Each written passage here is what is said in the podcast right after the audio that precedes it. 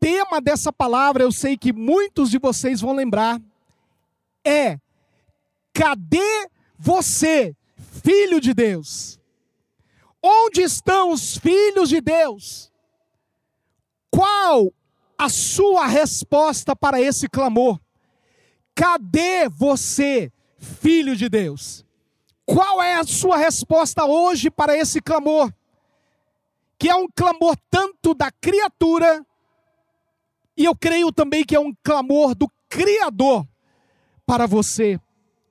E eu quero ler aqui o texto para nós basearmos essa palavra, que está lá em Romanos 8, de 19 a 21, que diz: A natureza criada aguarda com grande expectativa que os filhos de Deus sejam revelados, pois ele, ela foi submetida à futilidade, não pela sua própria escolha, mas por causa da vontade daquele que a sujeitou, na esperança de que a própria natureza criada será libertada da escravidão, da decadência que se encontra para a gloriosa liberdade dos filhos de Deus.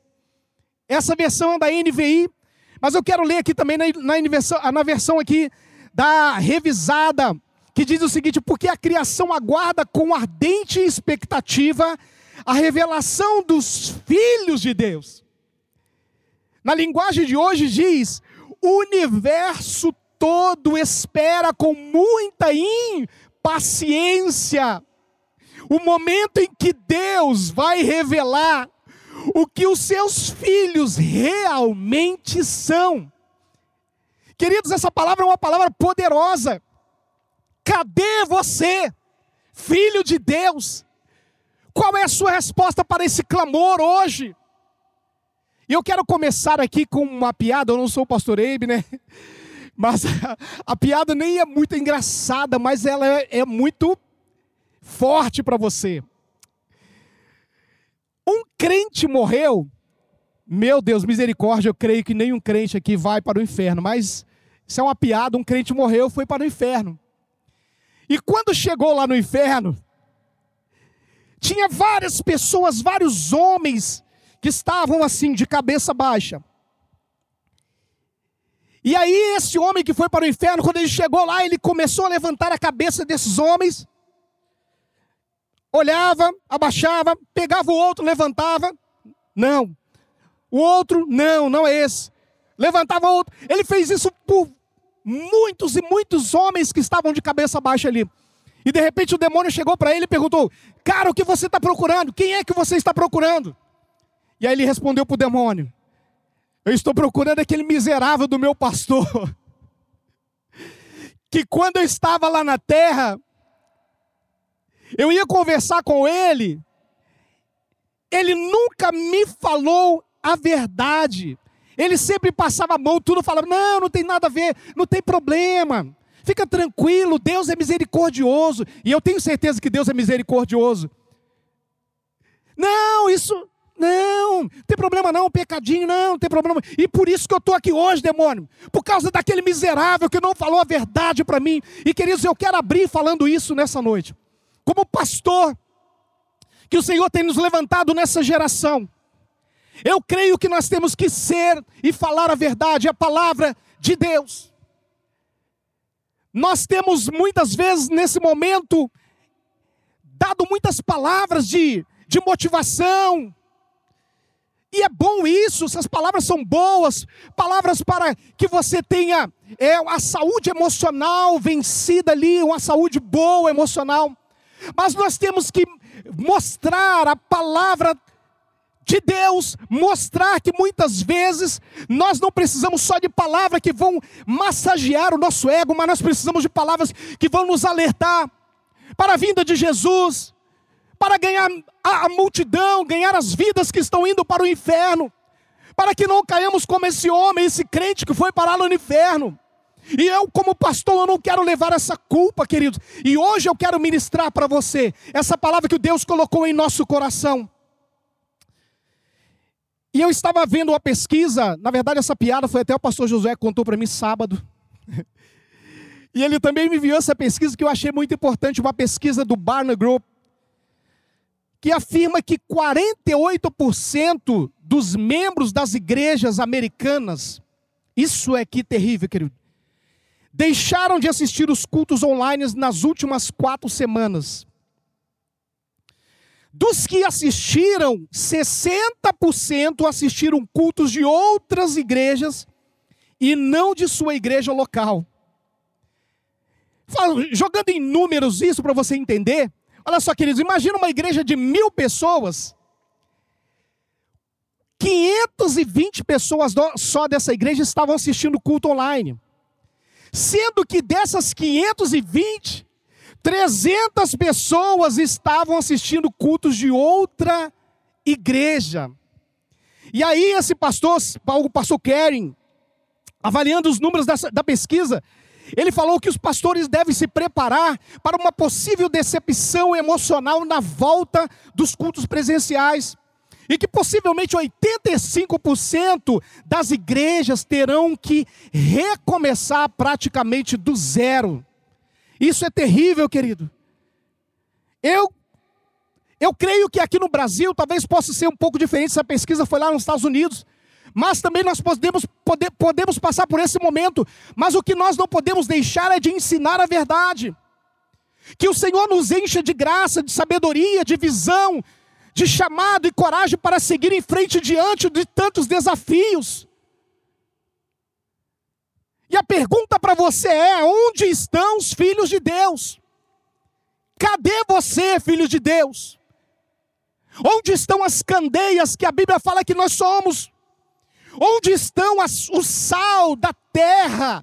Onde estão as luzes do mundo? Onde estão os discípulos de, de Cristo?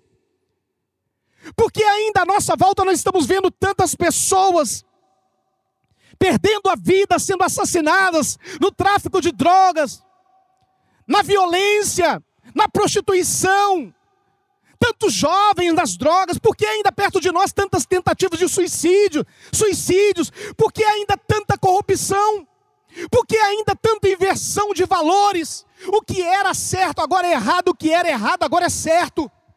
Cadê você, filho de Deus? Cadê a igreja do Senhor para se levantar como filhos de Deus aqui na terra? Para que ser curado, querido? Palavras de cura são boas. Curso de cura interior é maravilhoso. Eu não estou falando que você não deve fazer. Muito pelo contrário, se você tiver oportunidade, faça. Para que saber tudo sobre cura da alma? Para que ser liberto e saber tudo sobre libertação, que também é muito bom? Para que você saber sobre inteligência emocional? Para que saber sobre adoração? Para que você saber sobre escatologia, sobre teologia? Isso tudo será que é para ficarmos engordando dentro de um templo? Engordando aqui, só nos enchendo de palavras, de letra. É só para isso? É interessante, queridos, que essa, esse momento de pandemia nos fez aprender muita coisa. Deus nos tirou de, dos templos para nos ensinar que há um propósito nisso. Ele nos tirou daqui, não foi para você ficar dormindo em casa. Não foi para você ficar só na rede. Ele te tirou dos templos, nos tirou dos templos para que nós nos revelássemos como filhos de Deus de outra forma e que muitas vezes nós estávamos aqui na boa, acochambrados. Domingão, culto de celebração, sentava, levantava a mão, ouvia a palavra, ofertava embora. Outro domingo assim, Deus nos tirou do templo para revelar quem realmente nós somos. Filhos de Deus, queridos. Cadê a paixão pelas almas? Cadê as igrejas nas casas? Cadê os milagres? Cadê a paixão pelas coisas de Deus? Cadê a manifestação pela presença de Deus? Cadê os filhos de Deus se manifestando? A pergunta: será que nós estamos aqui ainda? Será que ainda temos algo a fazer aqui na terra? Será que Deus ainda vai nos usar? Será que ainda podemos salvar alguém do fogo do inferno? O que os céus precisam fazer mais, querido, para nós acordar, acordarmos? O que Deus precisa mandar mais sobre a terra para que o povo de Deus alerte, para que nós possamos entender essa palavra aqui, ó, que a criatura, a natureza criada, todos seres foram criados, foram criaturas de Deus. Nós agora, como quando recebemos Jesus como Salvador, nós passamos a ser filhos de Deus, mas existe, existem ainda aqueles que ainda não se tornaram filhos, que são apenas criatura, e essa criatura criada aguarda com grande expectativa que os filhos de Deus sejam revelados. E onde nós estamos? Cadê nós? Cadê você, filho de Deus? Onde estão os filhos de Deus?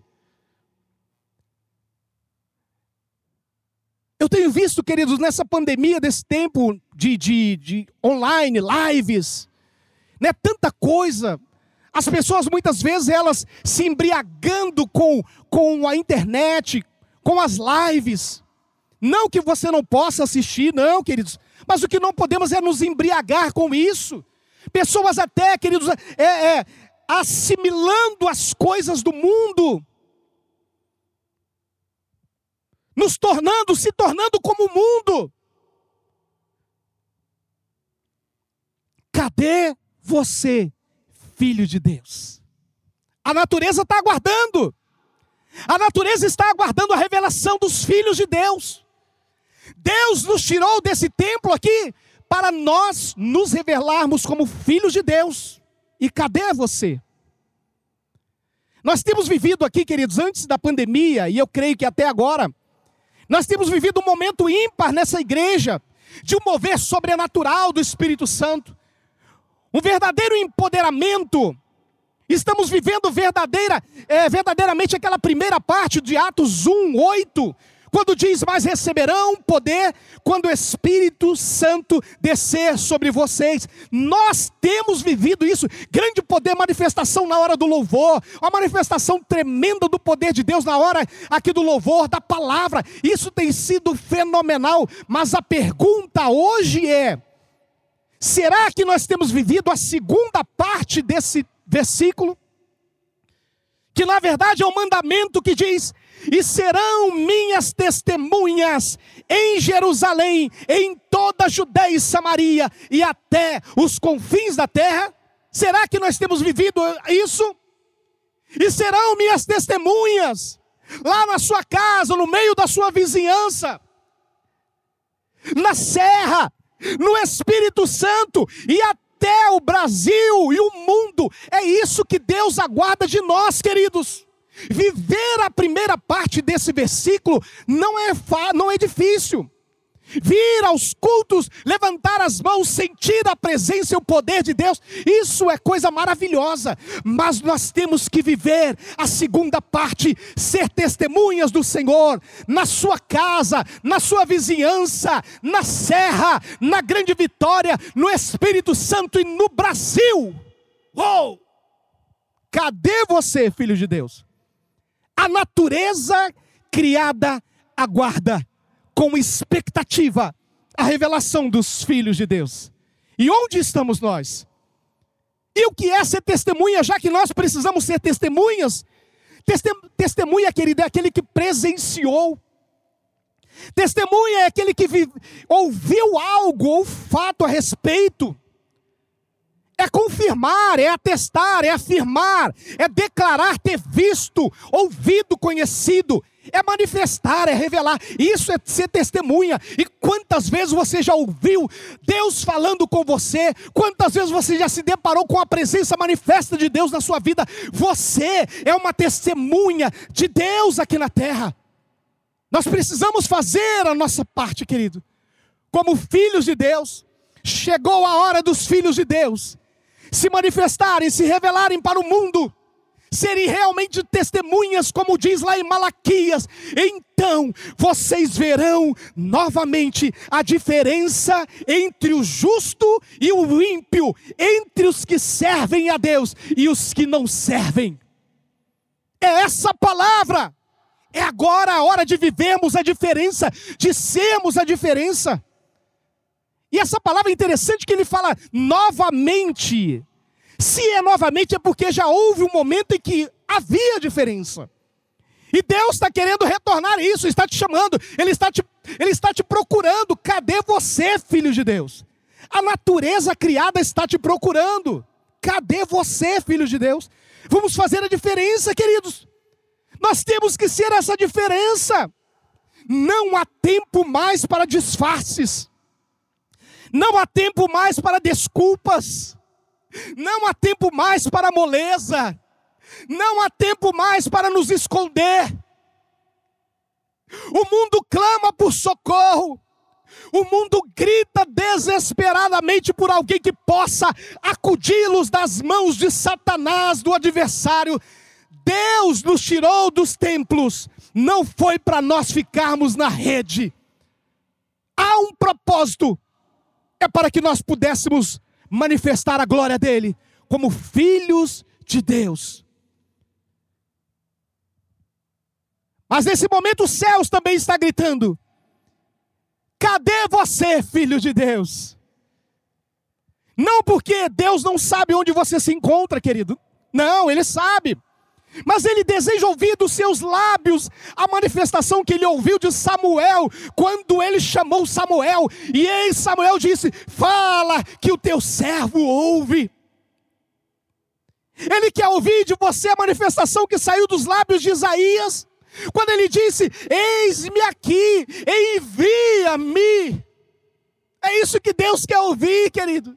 Ele sabe onde você está, Ele sabe o que você está fazendo, Ele sabe dos seus atos, mas Ele está gritando: cadê, filho de Deus, onde está você? E Ele quer ouvir dos teus lábios: fala, Senhor, que o teu servo ouve. Ele quer ouvir dos teus lábios: eis-me aqui, envia-me, Senhor.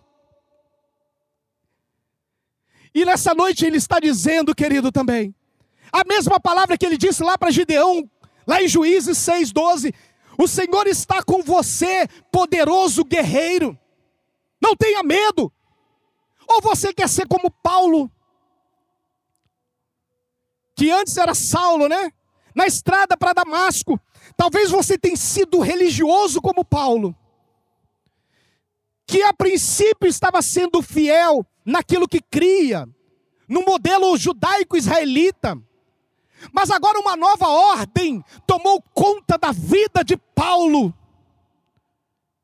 Uma nova ordem tomou conta da vida desse homem.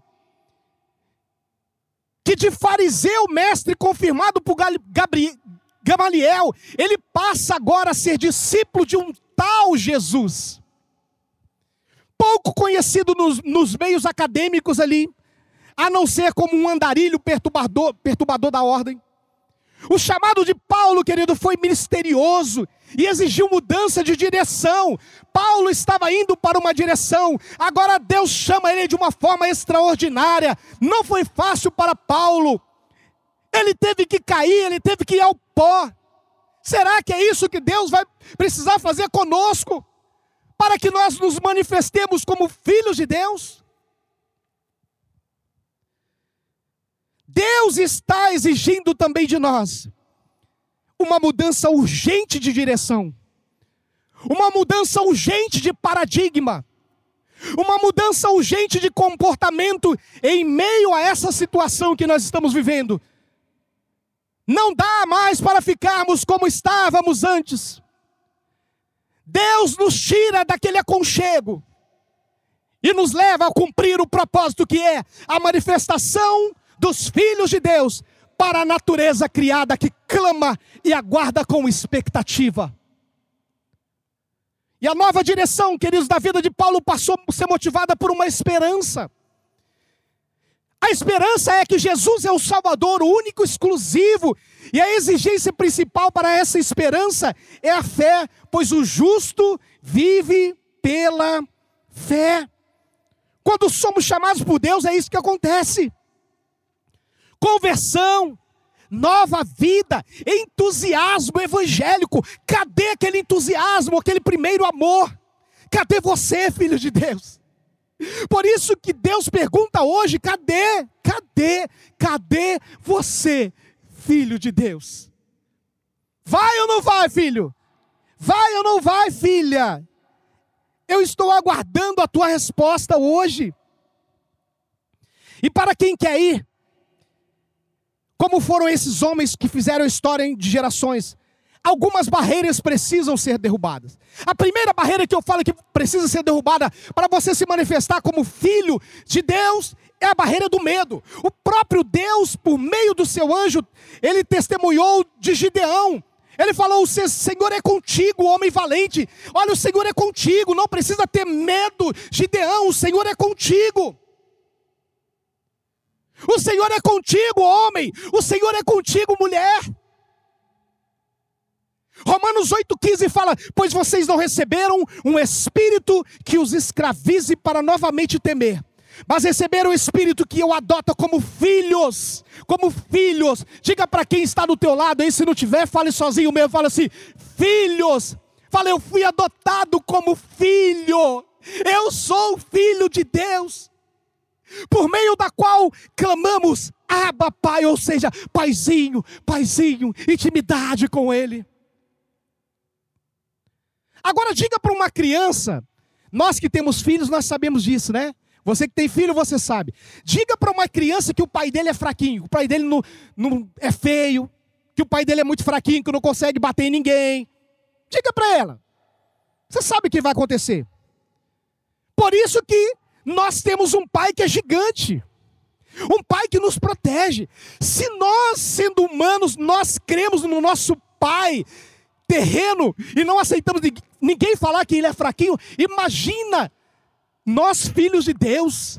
Nós temos um paizão, um paizão que é o Deus todo-poderoso, soberano Deus, que tem a força infinita, que nunca nos abandonou, nunca vai nos abandonar. Esse é o meu Pai. Então, cadê você, filho de Deus? Cadê você? Tem uma ilustração muito legal que eu gosto, em relação ao medo, que diz que uma uma quantidade grande de pessoas estavam ali na, na sala de embarque do aeroporto, aguardando o início da chamada para o embarque. E aí iniciou o voo. Num cantinho lá da sala de embarque, o pessoal já estava reparando que tinha uma criança de aproximadamente 10 anos sozinha. Ela estava ali tão tranquila e muito, muito, muito tranquila. Iniciou o voo. A criança sentou um pouco mais na frente ali. E ela ficou, continuou tranquila. Em determinado tempo do voo, começaram as turbulências fortes. E aquela criança, todo, as crianças dentro do voo agitadas, outras chorando, pessoas também com medo, porque a turbulência começou a, a balançar o avião. E aquela criança que estava ali, que estava sozinha, ela estava desenhando e continuou ali muito, muito, muito tranquila. E aí, quando passou a turbulência, uma senhora saiu, sentou perto dele. E aí, meu filho, tá tudo bem? Aí ele falou: Tá tudo bem. E com a senhora? Falou: Tá tudo bem. Nossa, mas eu reparei que você está viajando sozinho. E eu reparei que você não tem medo do avião cair? Nessa turbulência que passou, você não tem medo da turbulência de roubar o avião? Aí o menino olhou bem para a mulher, para aquela senhora, deu um sorriso e disse assim: Por que eu teria medo? O meu pai é o piloto do avião. Uau, queridos! Se Deus é o piloto da sua vida, por que ter medo? Saiba que Ele é o piloto da sua vida. Por que ter medo, não temas, porque eu sou contigo, não te assombres, porque eu sou o teu Deus, eu te fortaleço e te ajudo, eu te sustento com a minha destra fiel. Isaías disse, lá Isaías disse a palavra de Deus. Vamos, vamos, Deus está contigo. Medo de quê, querido? As coisas não podem te parar. As pessoas não podem te parar. Você mesmo não pode te parar. Que diremos, pois, diante dessas coisas? Se Deus é por nós, quem será contra nós? Deus é por nós. Por que medo? Se você é filho de Deus, será a timidez que vai te parar? Será a incapacidade? Será o receio? Será o preconceito? Será um vírus maldito como esse que vai te parar? Que vai fazer você desistir da caminhada? Que vai fazer você desistir de Deus? Qual é o teu medo hoje? Quem nos separará do amor de Cristo? Será tribulação ou angústia, ou perseguição, ou fome, ou nudez, ou perigo, ou espada, quem nos separará? Mas em todas essas coisas somos mais que vencedores por meio daquele que nos amou. Romanos 8, 35, 37. Então, cadê você, filho de Deus? Deus está curando o teu medo hoje. Eu não estou falando para você sair de casa agora e sair evangelizando na casa das pessoas, não. Eu não estou falando para você desobedecer às autoridades, descumprir o decreto. Eu estou falando do testemunho pessoal de vida, de manifestar a sua vida como filho de Deus. Agora é a hora de nós fazermos a diferença. Agora é a hora de realmente sermos diferentes do mundo. Cadê você, filho de Deus? Derrube essa barreira hoje. A barreira do medo. Se manifeste como filho de Deus. A segunda barreira que você precisa derrubar é a barreira do trauma do passado. Você vai continuar dando resposta que Gideão deu quando Deus o encontrou, mesmo ele reafirmando quem você é nele, mesmo ele te empoderando. Olha só o que Gideão diz. O Senhor se voltou para ele e diz: Com a força que você tem, vá libertar Israel das mãos de Midian, Gideão. Não sou eu que está te enviando, Gideão. Ah, Senhor, olha só a resposta de Gideão. Ah, Senhor, como posso libertar Israel? Meu clã é o menos importante de Manassés. Eu sou o menor da minha família. E começou a lamber as feridas. E começou a, a reclamar de que não era nada trauma do passado, começou a trazer muitas coisas do passado. Ah, eu sou a minha meu clã é de raça negra ou é branca. Ah, eu moro na favela. Ah, eu moro sempre estudei escola pública e começou a reclamar. Eu quero te dizer, querido, os traumas podem provocar comprometimentos de ordem emocional despertando sensações diversas no indivíduo, como, por exemplo, ansiedade, o pânico, o desespero, a apreensão, fica apreensivo, o desamparo, a culpa, a tristeza, a raiva, a irritabilidade, isso tudo os traumas podem provocar, comprometer a ordem emocional da pessoa. E queridos, tudo isso podem trazer consequências para outros aspectos da vida da pessoa. Isso sabe por quê? Porque as sensações despertadas e a mudança de postura quando você tem essas, essas, esses comprometimentos de ordem emocional, ansiedade, pânico, afetam a forma como se dão os relacionamentos interpessoais. E aí, querido, é por isso que muitas vezes nós não conseguimos nos manifestar como filhos de Deus, porque nós somos cheios de traumas. Cheios de trauma. Não conseguimos nos relacionar, ter relacionamento interpessoal. Quebra isso hoje em nome de Jesus, querido. O passado ficou para trás. Deus continua a insistir te dizendo: o Senhor é contigo, homem valente. Mas aí eu continuo lambendo as minhas feridas, lembrando dos traumas que passei, das decepções que sofri na minha família, com meus pais, com meus irmãos, no meu emprego, com o chefe, com os colegas de trabalho, no ministério, com os líderes, com os irmãos da igreja, eu fico lambendo. Ah, eu sofri tanto. Ah, Deus, erraram comigo. Eu não creio mais. Eu não tenho condições de voltar a ser o mesmo. Eu não confio mais em ninguém. Estou muito ferido. Saiba de uma coisa, querido. Anote essa frase aí. E o Gabriel já colocou embaixo aí para você ler. Leia essa frase aí, olha só. E declare comigo: as frustrações não podem direcionar a sua vida. Diga assim: as frustrações não podem direcionar a minha vida. Os traumas do passado não podem ditar o ritmo e nem o rumo da sua vida, querido. Quem vive de passado é museu e colecionador. Para com isso. Um princípio lá em Lucas 5, que depois de uma noite de frustração, Pedro e todos que estavam pescando com ele, ele, eles não abandonaram as redes, eles não chutaram o balde. Isso acontece muito diante das crises que queremos chutar o balde logo. Ah, ah não, não vou desistir de tudo, não dá mais.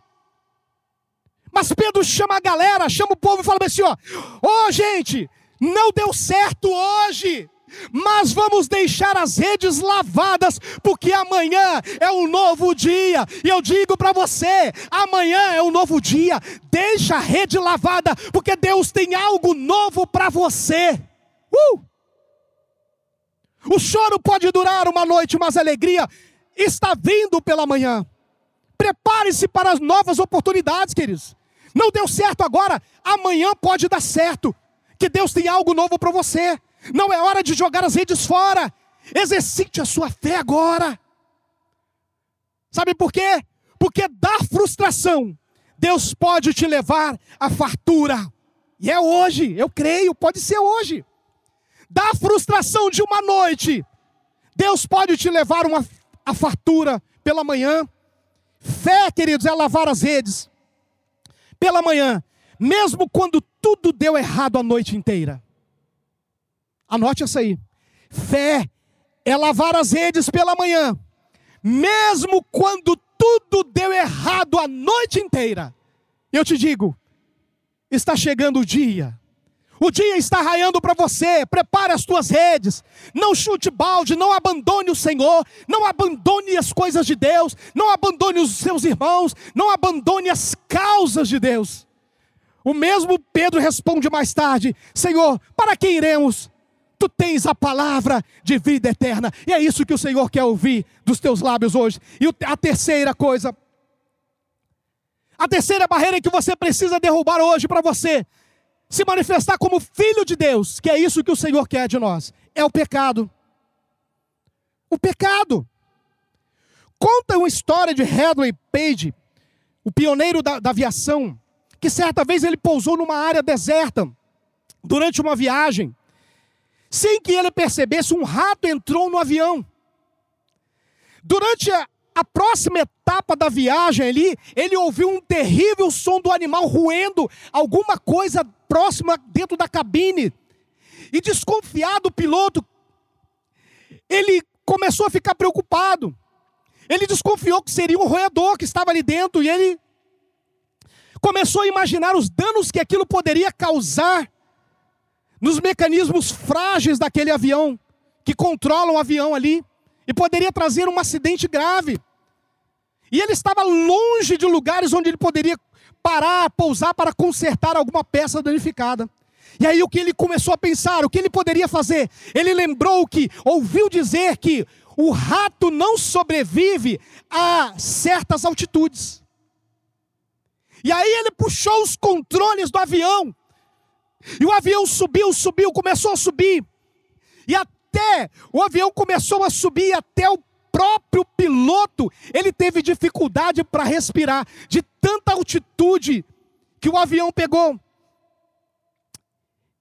E aí ele parou e ele escutou atentamente e finalmente ele respirou aliviado. O som do roedor havia cessado. Quando ele chegou ao destino, ele achou o rato morto atrás da cabine do piloto. Uau, glória a Deus. Queridos, frequentemente nós, filhos de Deus, somos atormentados pelo pecado que rói as nossas vidas. Simplesmente, sabe por quê? Porque nós estamos vivendo em uma altitude espiritual baixa. Para ver o pecado derrotado em nossas vidas, nós temos que subir. Subir, querido, subir, subir. Longe do mundo. Nós temos que voar a um nível mais alto, onde as coisas desse mundo não conseguem sobreviver, elas têm que morrer para nós. Com o pecado não dá para brincar, temos que subir acima do mundo. Temos que subir, queridos. Esse momento agora é o momento de você ter mais intimidade com Deus, abandonar o pecado, subir mais alto, vai, vai ao terceiro céu, onde o Pai, onde Jesus já está sentado ao lado do Pai, e ele venceu a morte para que você pudesse ter vida com ele lá no terceiro céu. Então toda a autoridade já foi nos dada. Então nós vamos guerrear do terceiro céu para baixo, queridos. Guerrei lá do terceiro céu. Uh! Os demônios, as potestades, os principais estão no segundo céu. Então nós temos que ir para o terceiro céu, onde Cristo já está sentado. E Ele já te deu essa autoridade. Vença o mundo, vença o pecado, voe mais alto. E aí declare: Eu sou filho de Deus. E a natureza que me aguarda com expectativa, estou aqui. Eu sou o filho de Deus. Quando ele nos faz essa pergunta hoje: Cadê você, filho de Deus? Responda para o Senhor: Eis-me aqui, eis-me aqui. Já concluindo aqui, só quero deixar uma frase para você em relação ao pecado. Quem vive pecando não tem tempo para mais nada. Cuidado com isso. Se você começar a achar que você não tem tempo mais para as coisas de Deus, há algo de errado aí. Pode ser que tenha pecado no meio disso, porque quem vive pecando não tem tempo para mais nada. E concluindo aqui, o mundo está gritando, toda a criação está clamando, há um clamor nas nações agora, há um clamor no Brasil, Há um clamor no estado do Espírito Santo. Há um clamor na serra. Há um clamor no seu bairro, aí onde você está. Há um clamor na sua vizinhança, no meio da sua família. E cadê você, filho de Deus? O que você vai responder para esse clamor? Qual será a sua resposta a esse clamor? Cadê você, filho de Deus? Vai ser: tô nem aí, ou eis-me aqui, Senhor. Eu me revelo como filho de Deus. Eu vou fazer a diferença. Em nome de Jesus. Vamos fazer a diferença, queridos. Esse é o nosso desejo. Esse é o mandamento para nós, não podemos fugir disso. A natureza está aguardando aí, a natureza criada está aguardando com grande expectativa que nós nos manifestemos como filhos de Deus. Cadê você, filho de Deus? Os cultos presenciais em breve vão voltar. E eu tenho certeza que, diferente dessa pesquisa que eu te passei, a nossa igreja aqui, ao contrário disso aqui, vai estar lotada, porque os filhos de Deus estarão aqui adorando o Senhor e dizendo: Eis-me aqui, Senhor, pode me enviar, eu irei onde tu me enviar. Eu quero orar por você nessa noite. Você que ouviu essa palavra, muito obrigado por permanecer aí. Que realmente que Deus possa agora tocar no teu coração e que você possa dizer: Senhor, eis-me aqui. Eu sou teu filho. Pode me usar, pode me enviar. Deus, em nome de Jesus, eu oro por cada pessoa agora. Em nome de Jesus, eu declaro agora que o Senhor está ativando no coração e na mente de cada pessoa o desejo de se manifestar como verdadeiramente devem se manifestar como filhos de Deus. Se a natureza criada nos aguarda, aqui está uma multidão, Senhor, de pessoas online, dizendo para o Senhor: Eis-me aqui, Senhor, envia-me pode me usar, eu serei a diferença. Em nome de Jesus, eu oro por cada um, por cada família, em nome de Jesus.